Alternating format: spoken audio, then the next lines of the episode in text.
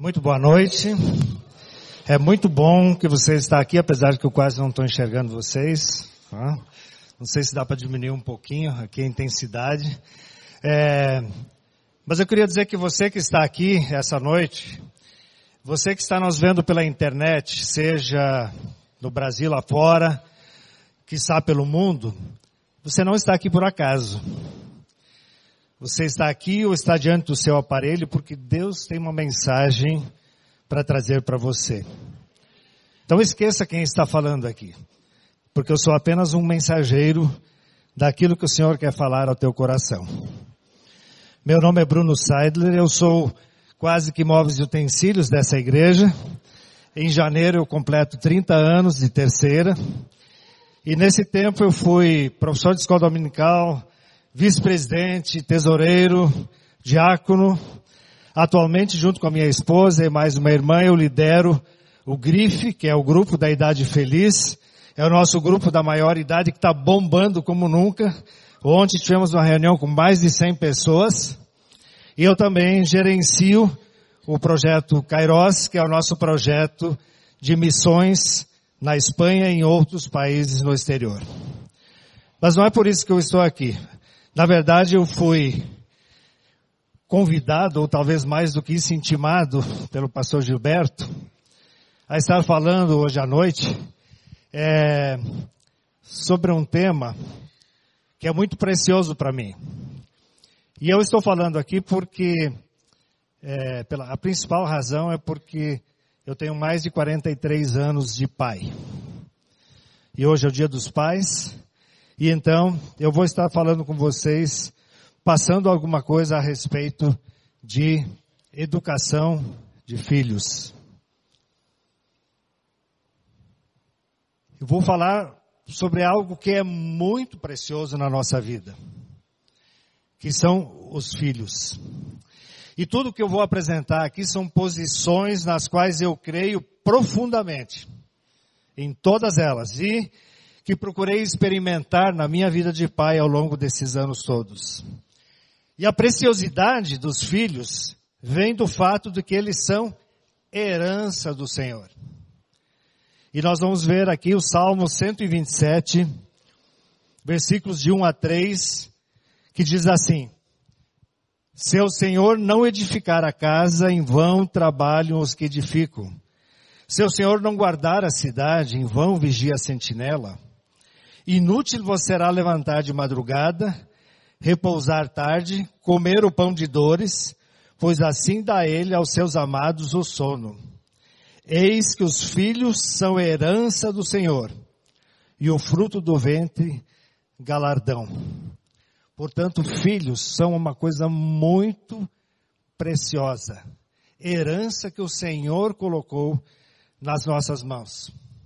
O livro de Provérbios, que também é conhecido como livro de princípios, e que foi escrito, na sua maior parte, pelo rei Salomão, homem que teve tanta sabedoria que quando Deus disse que ele poderia escolher o que quisesse, ele pediu mais sabedoria. E nesse livro, já há muitos princípios que falam da educação de filhos. Não é essas leis de ontem ou de anteontem que vão nos dizer como nós devemos educar os filhos. A Bíblia já faz isso há milhares e milhares de anos. No entanto, hoje, é, uma das coisas que está em voga é algo que Isami Tiba, que é um grande escritor nessa área de educação de filhos, chama de educação do sim. Por diversas razões na vida, os pais, é, ou por remorso, porque ficam muito pouco em casa, quase não têm tempo para os filhos, ou por lembranças ruins da sua infância, só sabem dizer sim. E aí nós temos hoje lares, em muitos locais e nas igrejas também, onde quem manda são cidadãos de 7, 8, 9 anos decidem tudo. E tudo que eles pedem, recebem. E nós temos hoje famílias, isso é comprovado, famílias endividadas porque não conseguem dizer não aos filhos.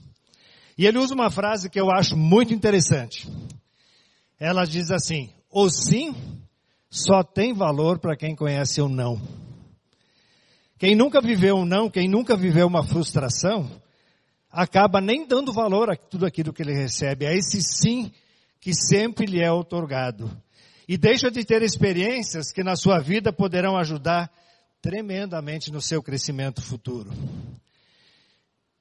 Além disso, tão ruim ou pior, há um outro fato que está acontecendo muito.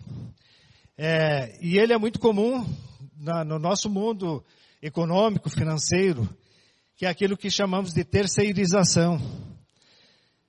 Há até uma lei que foi aprovada há pouco tempo, tentando disciplinar tudo aquilo que pode ser terceirizado, mas lá na lei não consta e nem poderia constar. Mas o que está acontecendo hoje é que há terceirização da criação dos filhos. De que maneira a, ter, a terceirização é feita nessa área? Em casa, passa a ser a maior parte da responsabilidade de criação dos filhos para babá ou para empregada. Para os professores na escola, nós deixamos que eles instruam nossos filhos sobre as mais diversas coisas. A escola que deve ensinar sobre sexo, sobre drogas, sobre comportamento. E para a igreja, estão sendo terceirizados, está sendo terceirizada uma função a função de sacerdote da casa. Muitos pais estão abrindo mão disso e querendo que a igreja faça isso. Ora, na vida secular nós vemos que sempre que há terceira, ou via de regra, quando há terceirização, há queda de qualidade. Na criação dos filhos, que eu volto a dizer, essa preciosidade que recebemos das mãos de Deus, essa terceirização é fatal ela cria problemas que vão, vão trazer transtornos para a nossa vida, para sempre. E eu quero abordar com vocês três aspectos com relação à educação de filhos. No entanto, antes de falar deles, eu vou falar algo que, e aqui tem bastante filho, né? todos somos filhos, né? Mas tem filhos que moram, muitos filhos que moram em casa ainda, e possivelmente não vão gostar do que eu vou dizer. Mas também não vim aqui para falar de coisas que vocês gostem apenas, né? Enquanto o filho mora na casa dos pais, ele deve obediência aos seus pais e as regras da casa que os pais estabelecem devem ser seguidas. Quem diz a hora de chegar em casa, não importa se o filho tem 25, 30 anos. Ele mora na casa dos pais, a regra da casa é chegar num certo horário. É os pais que determinam. Filho, enquanto mora na casa dos pais, deve seguir as regras dali. Não precisa gostar. Mas você vai aprender e vai ver quanto isso é muito é, bom na nossa vida. O primeiro aspecto é um que se foge literalmente de falar hoje, que é disciplina. É um assunto que, de preferência, a gente não, não quer tratar, até porque estão inventando, estão criando aprovando leis que a gente tem medo.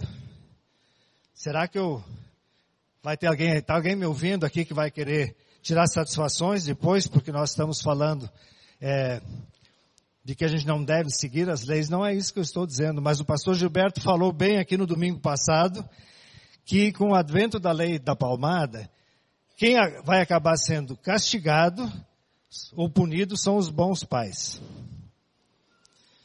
Então não, não precisa de uma nova lei da palmada nem de outras. Por uma razão muito simples. A Bíblia já estabeleceu regras muito antes para a criação dos filhos. E é, é, se quem já se deu ao trabalho de ler essa lei, vai ver ali que há uma série de coisas que não são nem possíveis de serem cumpridas. Nós teremos que ter milhares e milhões de fiscais para estar é, podendo colocar em prática ou cumprir essa lei. Mas vejam bem, vamos ver um primeiro texto naquele livro que eu falei, que nós chamamos é, também de livro de princípios. E esse texto se encontra em Provérbios 19, versículo 18. E diz assim: Castiga o teu filho enquanto há esperança, mas para o matar não alçarás a tua alma. Já fala aqui em castigo que não leve à morte, que não leve à agressão. Provérbio já falava isso. Mas o que que ele alerta? Castiga o teu filho. É para o bem dele.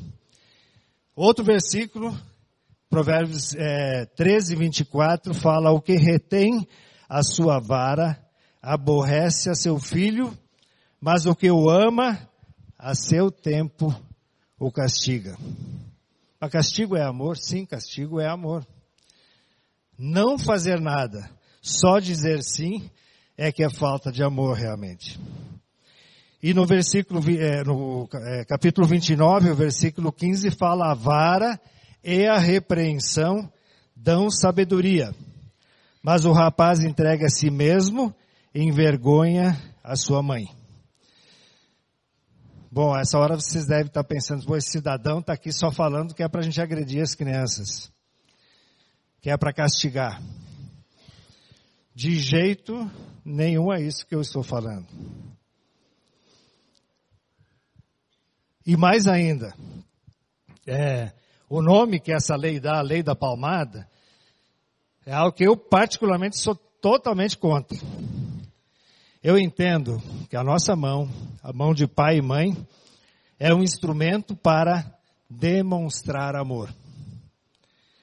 Ou seja, é com ela que eu passo a mão no, na cabeça do meu filho, que eu acaricio ele, que na hora que ele não tem segurança para atravessar uma rua, eu estendo a mão.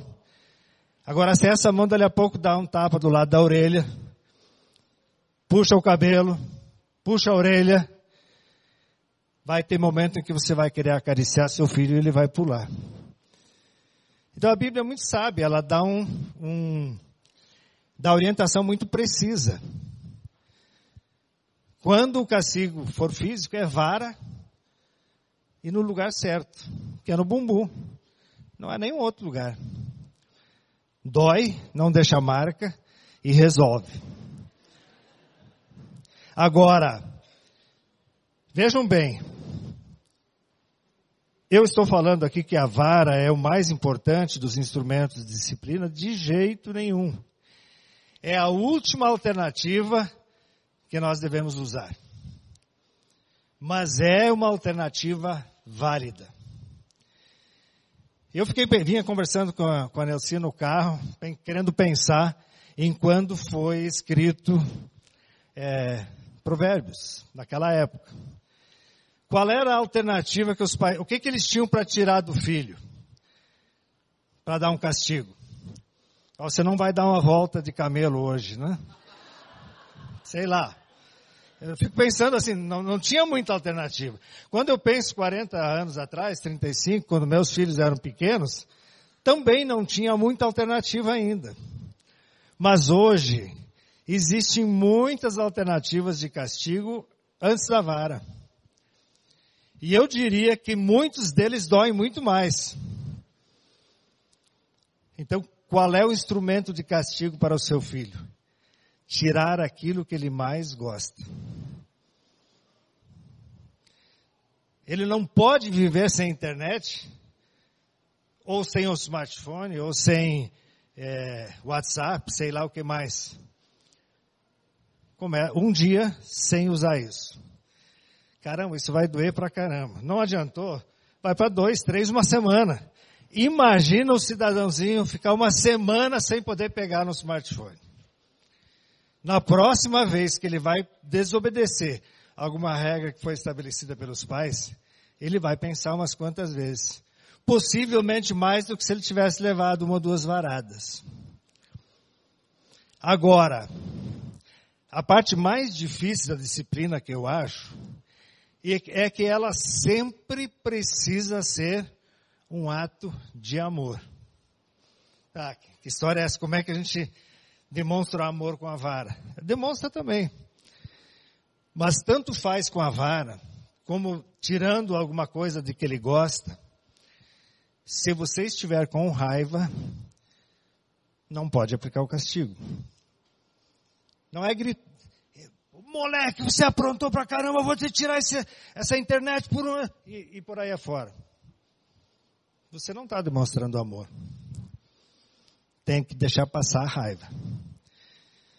E aí você chama, senta, explica, deixa ele dizer o que ele fez de errado.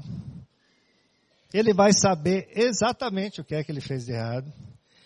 E depois que ele disser, você com muito amor diz, olha, para o teu bem, você vai passar uma semana sem o seu smartphone.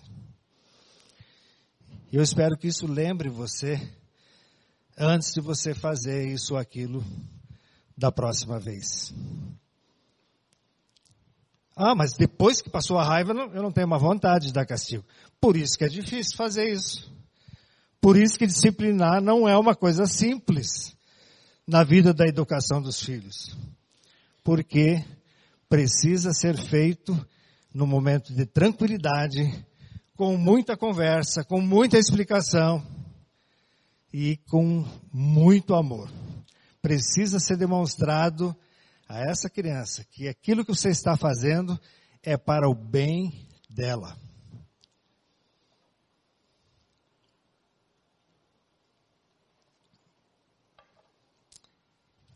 Segunda coisa, orientação espiritual.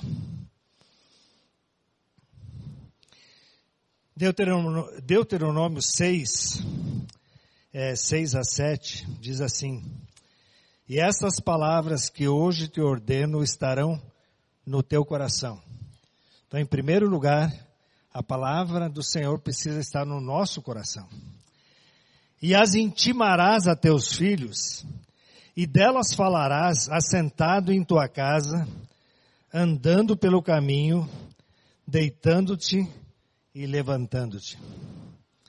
É em todo o tempo que nós precisamos ensinar, dar a orientação espiritual daquilo que nós cremos. Nenhum de nós pode tomar a decisão pelo seu filho, pela sua filha, se ela vai aceitar ou não a Jesus como Salvador da sua vida.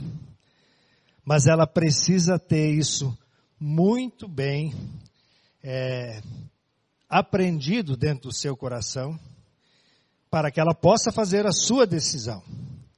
Mas que nós tenhamos feito realmente a nossa parte. Não dá para essa é uma área de muita terceirização também.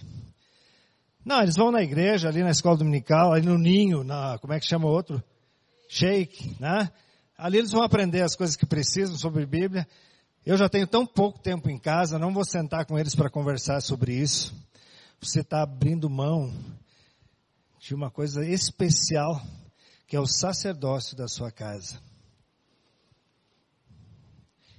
E a experiência de fazer isso junto com os filhos é realmente maravilhosa.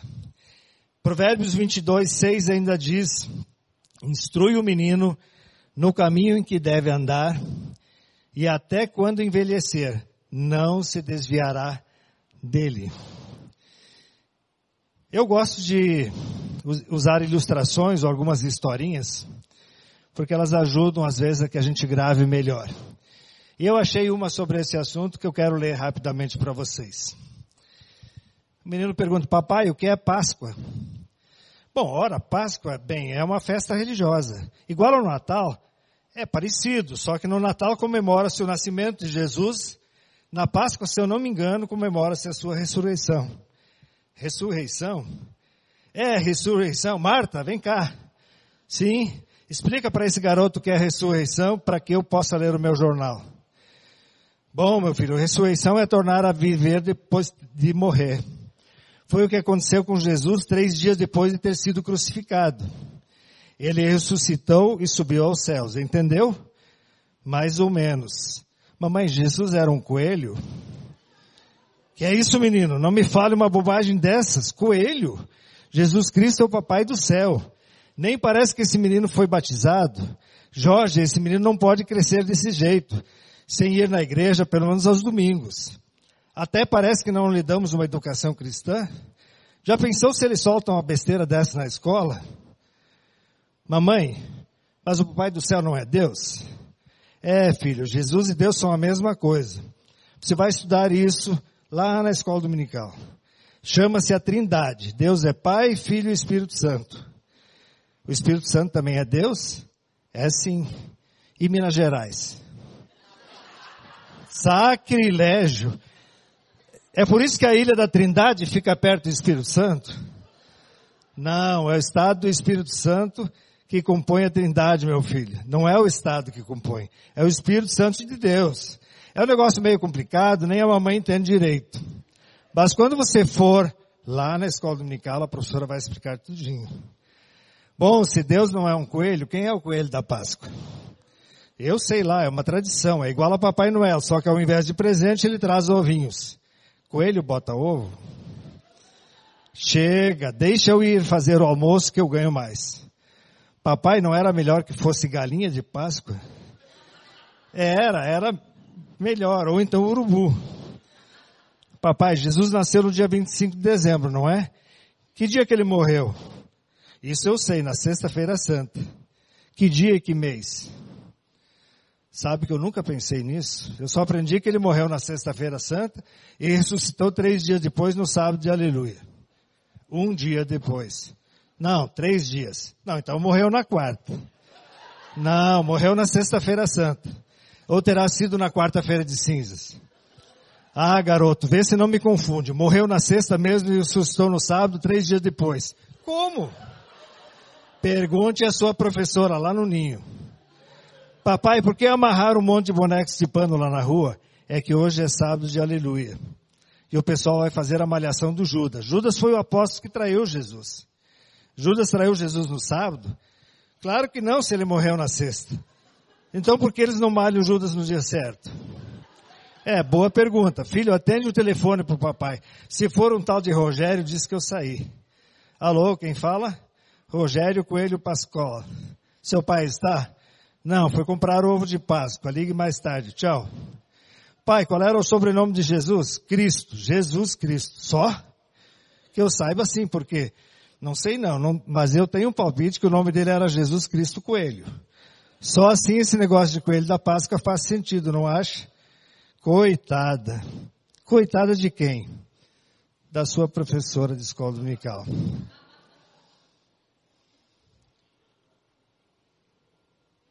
É engraçado a gente rir, mas se nós não prepararmos, é esse tipo de coisas que nossos filhos vão estar ouvindo e aprendendo sobre orientação espiritual. E, e está tão difícil hoje, né? está tão confuso é, o que se, se ouve em todo lugar.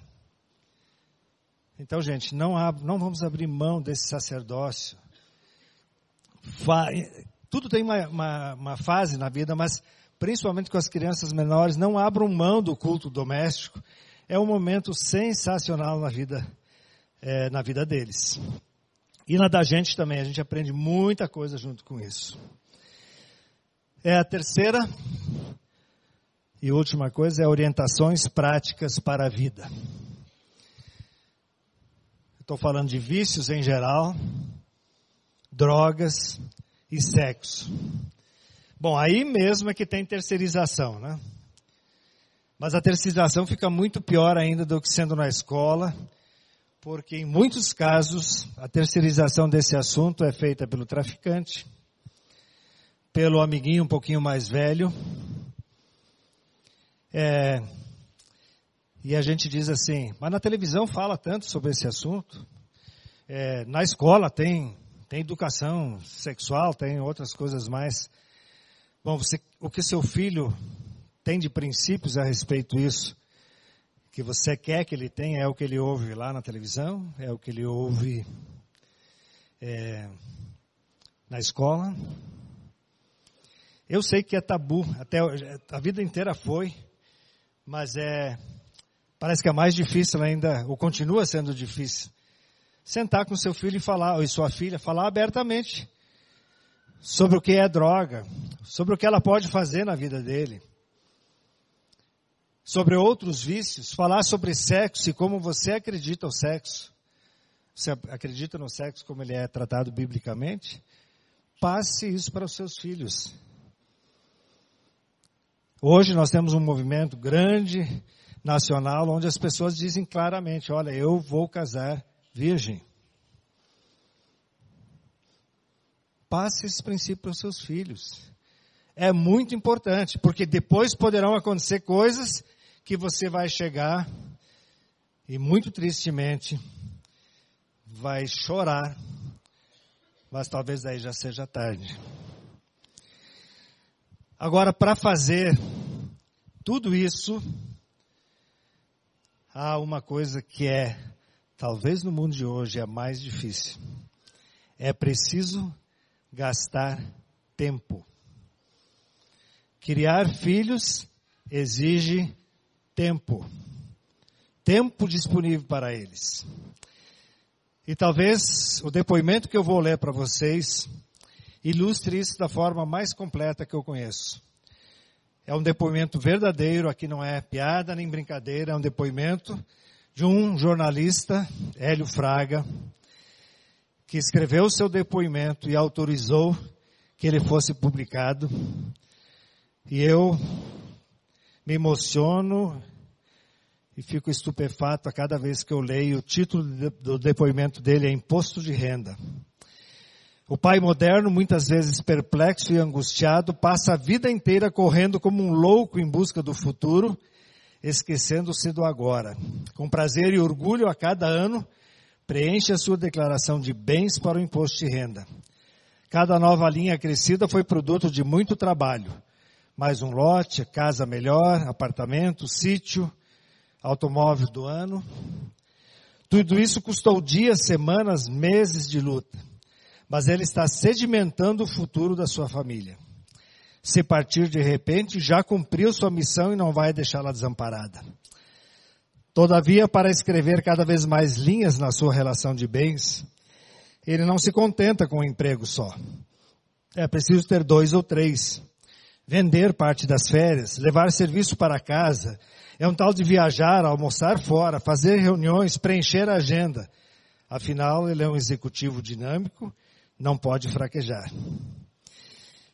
Esse homem se esquece de que a verdadeira declaração de bens, o valor que efetivamente conta, está em outra página do formulário de imposto de renda. Naquelas modestas linhas quase escondidas em que se lê relação de dependentes. São filhos que colocou no mundo e a quem deve dedicar o melhor do seu tempo.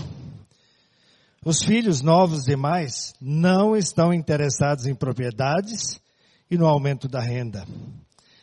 Eles querem um pai, uma mãe para conviver, para dialogar com eles e para brincar. Os anos passam, os meninos crescem e o pai nem percebe, porque se entregou de tal forma à construção do futuro que não participou de suas pequenas alegrias. Não os levou ou buscou no colégio, nunca foi uma festa infantil. Afinal, um executivo não deve desviar sua atenção para essas bobagens. Há órfãos de pais vivos porque estão o pai para um lado, a mãe para o outro e a família desintegrada. Sem amor, sem diálogo, sem convivência, que solidifica a fraternidade entre irmãos, abre o caminho no coração, elimina problemas e resolve as coisas na base do entendimento. Há irmãos crescendo como verdadeiros estranhos que só se encontram de passagem em casa. E para ver os pais é quase preciso marcar hora. Depois de uma dramática experiência pessoal e familiar vivida, a mensagem que tenho para dar é: não há tempo melhor aplicado do que aquele destinado aos filhos. Dos 18 anos de casado, passei 15 absorvido por muitas tarefas envolvido em várias ocupações e totalmente entregue a um objetivo único e prioritário: construir o futuro para três filhos e minha esposa. Isso me custou longos afastamentos de casa, viagens, estágios, cursos, plantões no jornal, madrugadas no estúdio da televisão. Agora estou aqui com o resultado de tanto esforço. Construí o futuro penosamente e não sei o que fazer com ele depois da perda de Luiz Otávio e Priscila. De que vale tudo que eu ajuntei se esses filhos não estão mais aqui para aproveitar isso conosco? Se o resultado de 30 anos de trabalho fosse consumido agora por um incêndio e, desse, e desses bens todos não restasse nada mais do que cinzas, isso não teria a menor importância, porque a minha escala de valores mudou. E o dinheiro passou a ter peso mínimo e relativo em tudo. Seu dinheiro não foi capaz de comprar a cura do meu filho que se drogou e morreu. Não foi capaz de evitar a fuga da minha filhinha que saiu de casa, prostituiu-se e dela não tenho mais notícias. Para que serve? Para que ser escravo dele? Eu trocaria explodindo de felicidade todas as linhas da declaração de bens por duas únicas que tive de retirar da relação de dependentes os nomes de Luiz Otávio e de Priscila. Luiz Otávio morreu aos 14 anos e Priscila fugiu um mês antes de completar 15. Dramática história. E nos dias de hoje eu vejo muito acontecendo isso. Para que eu possa crescer no meu trabalho, um mestrado vai ajudar, vai aumentar o meu salário. E lá vou eu fazer o mestrado. E aí vou estudar muito para o concurso, porque com esse concurso eu vou ter uma renda melhor e vou poder dar mais coisa para meus filhos. E depois que passou nesse concurso, aparece um outro um pouco melhor e lá vai estudar muito de novo. E agora tem uma chance do doutorado. Eu estou falando que não se deve fazer isso, mas tudo tem o seu tempo. Porque talvez aí você conclua tudo isso, assim como Hélio Fraga. E aí você vai chegar para o seu filho de 15, 16 anos. Bom, agora o papai pode brincar de carrinho. Vamos lá? Não dá mais. E sabe, não dá nunca mais. Ou você gasta tempo com seu filho você brinca com ele, está com ele, orienta ele, quando é o momento de fazer isso, ou vai passar o tempo. E talvez no momento que você alcançou tudo aquilo que você achou era tão importante, você vai ter perdido seus filhos. E você vai dizer, bom, nós vamos fazer férias juntos para tal lugar. Não, agora não quero mais viajar com você. Quando eu queria e podia, você não podia. Queridos, isso é duro, mas é muito, muito, muito sério. Talvez você tenha que repensar e dizer: preciso mudar muita coisa na minha vida. E é interessante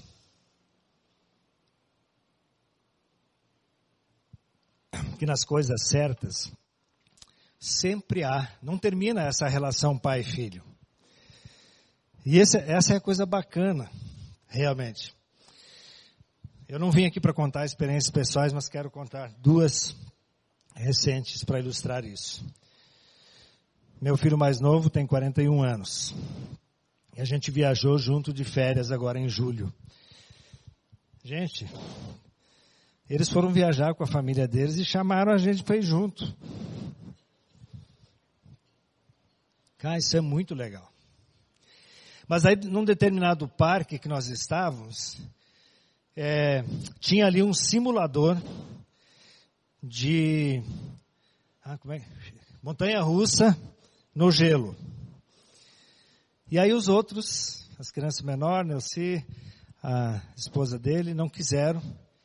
E lá fomos eu e meu filho brincar no simulador de montanha russa. Eu nunca andei numa montanha russa tão doida. Eu nem saí do lugar, eu estava sentadinho ali no canal. Mas, gente, eu brinquei com meu filho. Só nós dois estávamos ali, um curtindo o brinquedo com o outro. Em janeiro desse ano, meu outro filho mais velho, um pouquinho, e a sua família vão nos levar para um lugar onde a gente não pôde levar eles quando eles tinham a idade de criança. Nós não tínhamos condições, não tínhamos dinheiro. nós vamos com eles para Disney e para Orlando e aqueles. E eu já sei que eles estão aprontando um monte de negócio radical para a gente fazer, tá? Eu se eu ali, não sei o que, que a gente vai dar conta. Mas gente estão fazendo uma viagem para lá e convidaram a gente para ir com eles. Isso é maravilhoso, isso não, não acaba nunca. Se você estabelecer uma relação de amizade com seu filho, isso vai durar a vida inteira, pode durar a vida inteira, pode trazer alegrias para você o tempo todo. Eu teria dezenas de, de experiências para contar, mas quis contar essas duas recentes para dizer assim: isso não acaba. Um livro que eu li, e inclusive estudamos junto na escola dominical há muitos anos aqui, o autor coloca uma expressão é, que eu gosto muito também. Ela diz assim: No final do processo, nenhum pai ou mãe terá sido perfeito, nem terá motivos para orgulho. No entanto, Deus mostra-se fiel quando vê que honestamente nós estamos tentando fazer o melhor, mesmo falhando. Você está fazendo o melhor para o seu filho? Deus quer honrar isso. Mesmo você vai falhar, não tem dúvida. Eu sei que eu falhei. Mas Deus honra quando ele vê que a gente quis, tentou, se esforçou para fazer o melhor. Não pense em quem está aqui, pense que Deus está falando contigo. E se Ele está dizendo para você agora sim, eu errei muito, meu filho já cresceu, eu errei muito com ele. Vá e peça perdão. Se o seu filho tem dois ou vinte anos, não importa. Ele vai entender muito claramente o que é perdão. Se você não está usando o teu tempo bem, talvez você precise, é assim, é, Tuca, criar um, um escândalo positivo. Talvez você tenha que abrir mão de alguma coisa que você está fazendo, de algum curso, de algum trabalho, para estar com seu filho aqui e agora, quando é o tempo de estar com ele. Deus vai honrar isso também. Vai cair minha renda, Deus vai honrar isso. Gaste esse tempo com seu filho. Esteja com ele, mude a sua vida. Talvez seus colegas vão dizer, isso é um escândalo. Mas esse escândalo é bom. Quando eles verificarem que você abriu mão de coisas materiais para chegar e se dedicar mais ao seu filho. Eu quero concluir fazendo um apelo veemente. Não desista do seu filho. Não desista do seu filho. Diga a ele todos os dias, mesmo quando você estiver com raiva do que ele faz. Diga para ele que você o ama. São duas coisas totalmente diferentes. Você pode estar coração ferido de alguma coisa que seu filho faz. Mas você deve continuar amando ele e ele deve saber que você ama ele. Eu espero que Deus esteja falando. Se você já tem tudo isso colocado na sua vida, glória a Deus por isso. Mas se não, deixe o Espírito falar na sua vida. Mude. Ganhe o seu filho. É o que nós estamos precisando nesses dias tão difíceis que as famílias estão vivendo hoje. Que Deus nos abençoe.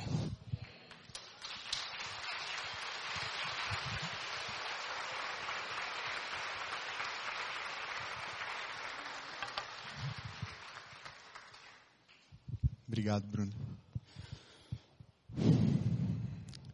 Meu filho, não despreze a disciplina do Senhor e nem se magoe com a sua repreensão. Pois o Senhor disciplina a quem ama, assim como o pai faz ao filho de quem deseja o bem. Talvez você tenha ouvido essa mensagem nessa noite e se você é pai ou mãe, tenha pensado assim, puxa, como eu gostaria de poder voltar no tempo. Como eu gostaria de poder ter feito coisas de outra maneira. Como eu gostaria de ter tido outra postura. De ter dito palavras diferentes. De ter tentado mais, de ter me esforçado mais. De ter gastado mais tempo, o meu melhor tempo. Mas infelizmente eu não posso fazer isso e hoje talvez você se sinta talvez até culpado de alguma maneira por uma situação que seu filho, sua filha está vivendo. Se você é filho, pode ser que hoje, ao ouvir essa mensagem, a sua sensação seja de que você não teve o pai ou a mãe ou os pais que você gostaria de ter tido. Eu louvo a Deus pela vida da minha mãe, do meu pai. Meu pai está aqui hoje, sem a gente ter combinado. Mas eu louvo a Deus pela vida dele, pelo exemplo que foi para mim, pela educação que me deu. Eu sei que isso foi graça de Deus na minha vida, mas talvez hoje você você diga, puxa, como eu gostaria de ter tido um pai assim. Como eu gostaria de ter tido uma mãe assim. Como eu gostaria que eles tivessem me ensinado a receber um não. Como eu gostaria de ter tido limites. Ou talvez como eu gostaria que eles tivessem expressado mais amor, mais carinho, gastado mais tempo comigo. Se você é pai ou mãe, se você é filho ou filha, e hoje se sente assim, ressentido, machucado, carrega algum tipo de peso no dificuldade de perdoar, uma dificuldade de amar e de se sentir amado no seu ambiente familiar.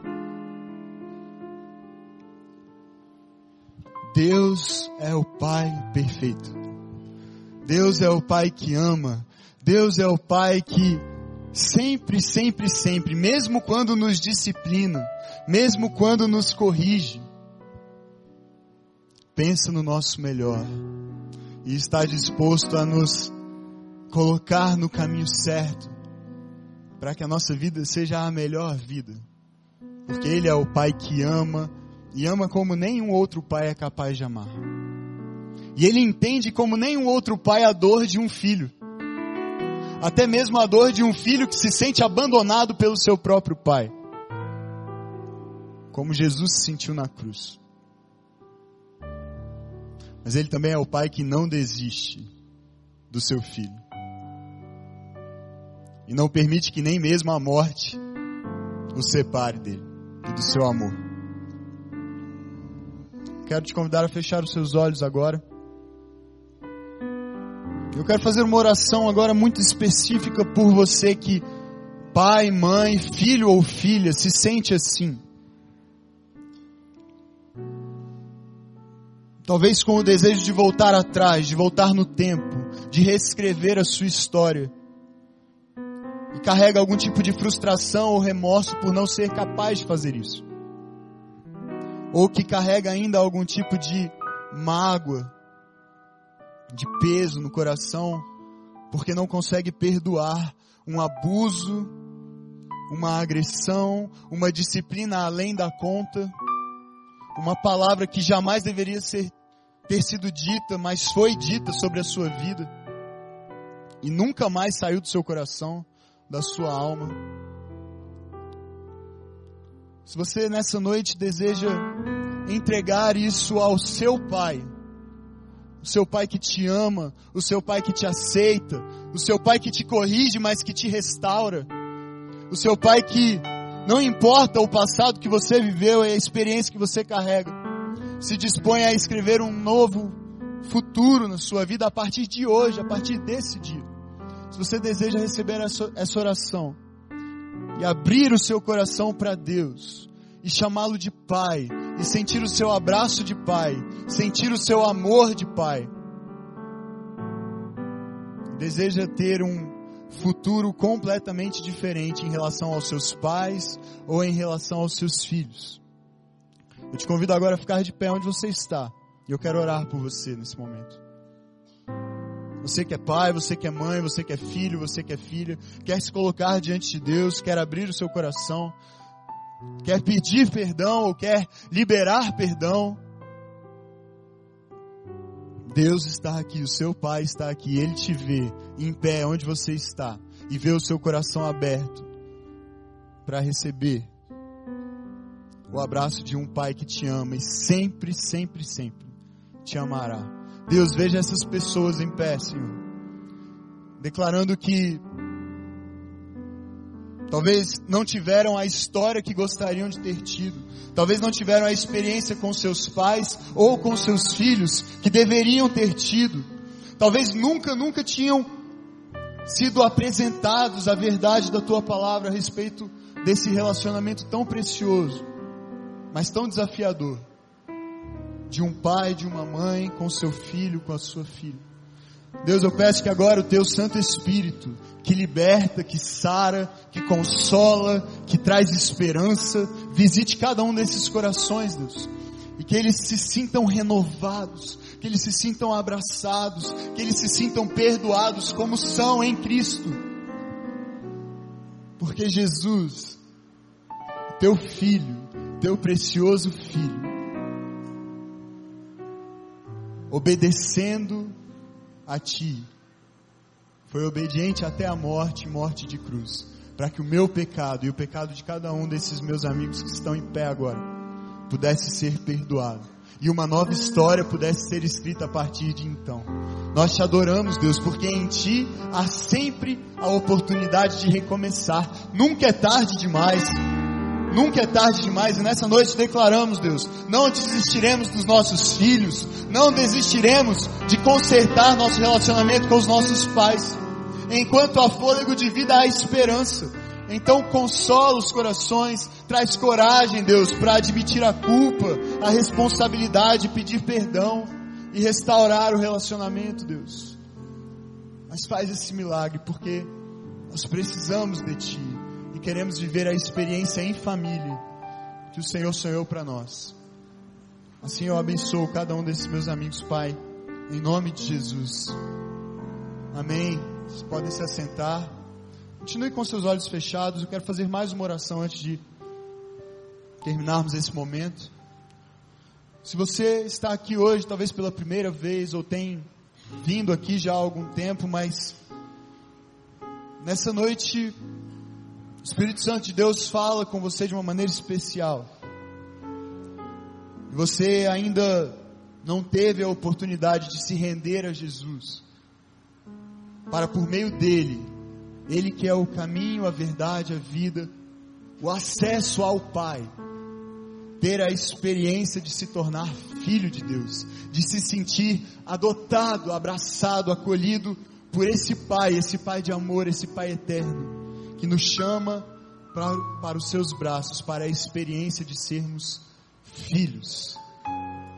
Você nessa noite deseja dar esse passo de fé e abrir o seu coração para Jesus e ter a experiência de se tornar filho de Deus.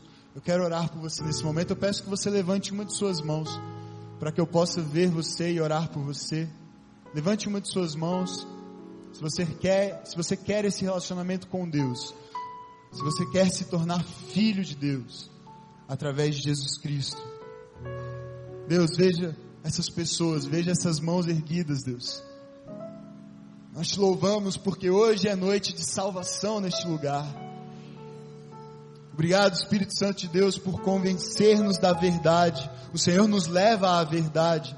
E a verdade não é uma ideia, não é um conceito, não é uma filosofia, é uma pessoa, tem nome e está aqui hoje, é Jesus Cristo. É nesse nome que nós oramos, é a esse nome que nós rendemos adoração. E é por meio desse nome que nós temos vida e vida eterna. É por meio desse nome que nós somos feitos filhos de Deus. Veja essas mãos erguidas, Pai, e escreve esses nomes no livro da vida, para que o Senhor todos os dias se lembre de abençoar, para que o Senhor a partir de hoje e para todo sempre, os tenha como teus filhos, filhos amados, filhos escolhidos, filhos preciosos, e que eles se sintam assim a partir desse instante, habitados pelo teu Espírito, que ensina ao nosso espírito que somos filhos de Deus. Nós te adoramos, Pai. Recebe essas vidas hoje na tua presença. E assim eu as abençoo em nome do Pai, do Filho e do Espírito Santo. Amém, aleluia. Glória a Deus. Você pode aplaudir a Jesus? Glória a Deus.